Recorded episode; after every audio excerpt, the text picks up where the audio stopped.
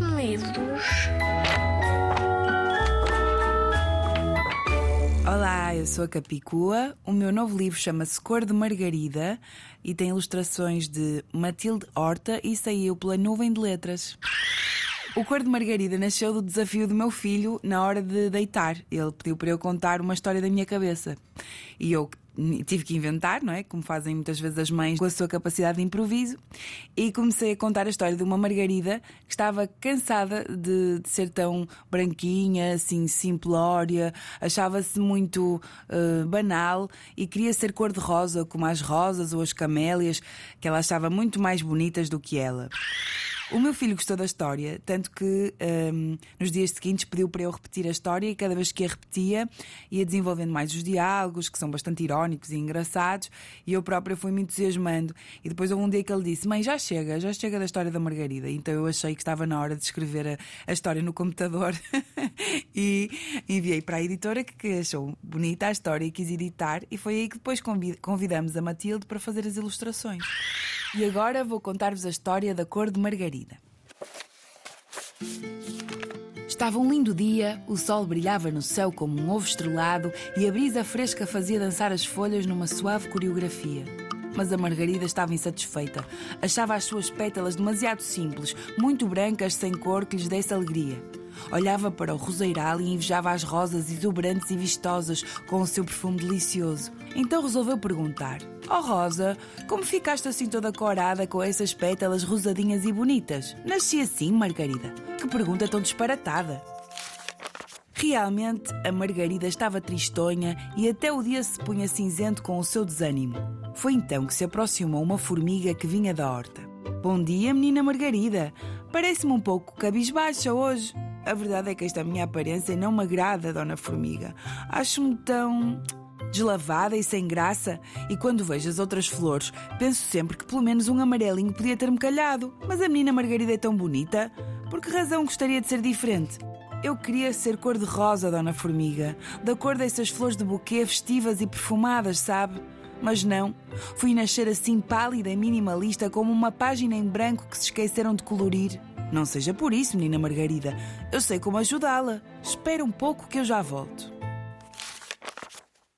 Passado algum tempo, já estavam as nuvens bem carregadas quando a Margarida viu regressar a Dona Formiga seguida de uma enorme fila de colegas, cada uma equipada com um pequeno balde e um pincel. Num abrir e fechar de olhos, rodeando a Margarida por todos os lados, as formigas pintaram com sumo de beterraba, pétala por pétala. Quando terminaram, a Margarida pôde ver-se por fim com o tom que sempre desejara. Cor-de-rosa. Radiante e vaidosa, exibia-se no jardim como um grande sol de agosto. Eis que passou um caracol no seu vagar e exclamou: Boa tarde, menina Equinácia. Como tem passado? É Equinácia eu? O meu nome é Margarida, não me conhece? Conheço, pois, menina Equinácia. Estou a vê-la perfeitamente. Olhe bem para mim, sou a Margarida e estou mais linda do que nunca. Peço desculpa, menina Margarida, não a reconheci. Está muito. Hum, muito corada. Apanha um escaldão. A Margarida, ofendida, nem sequer respondeu, mas rapidamente percebeu que a confusão do Sr. Caracol não seria caso isolado. Logo, uma borboleta pousou e perguntou: Olá, menina Equinácia, como tem passado? Eu não respondo por esse nome horroroso. Saia de cima de mim, sua insolente. O meu nome é Margarida. Margarida. Ai, desculpa, amiga Margarida. Daqui de cima parece mesmo uma equinácia, sabe?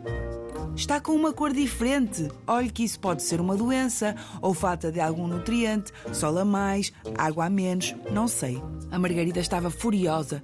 Então, agora que finalmente era cor-de-rosa, achavam que dava ares de doente? E ainda por cima chamavam-lhe Equinácia, logo a ela que gostava tanto do seu lindo nome, ainda se fosse seguida ou Magui, agora Equinácia. Uma minhoca bem intencionada aproximou-se no seu rastejar pegajoso e disse: Viva, menina Equinácia! É melhor abrigar-se bem, que daqui a nada está a chover. Também tu! Também vais chamar-me por esse péssimo nome? Nem te atrevas a dizer que tenho um escaldão ou que pareça adoentado, ouviste?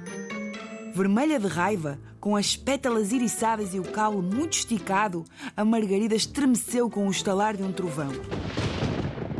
Começou a chover em força, a Margarida ficou encharcada e com as pétalas caídas de tanto pingar.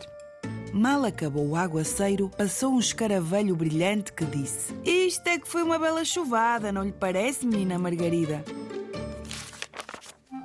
A Margarida sorriu, olhou para as suas pétalas brancas lavadas pela chuva, aliviada. Tinha voltado à sua cor original. O sumo de beterraba desaparecera e com ele aquele nome horroroso que não teria mais de suportar. Afinal, não precisava de maquilhagem, já não desejava parecer outra flor, não queria colorir-se ou disfarçar-se, nunca se sentira tão confortável nas suas pétalas. A Margarida, do nome bonito, estava em paz, assim mesmo como era cor de margarida. É verdade, Sr. Escaravelho, foi uma belíssima carga de água. Fiquei de alma lavada.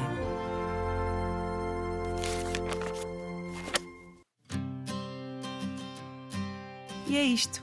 Espero que tenham gostado da história. Chama-se Cor de Margarida. O meu nome é Capicua. Fui eu que escrevi a história. A Matilde Horta foi a ilustradora e o livro saiu pela editora Nuvem de Letras. Um beijinho e até à próxima!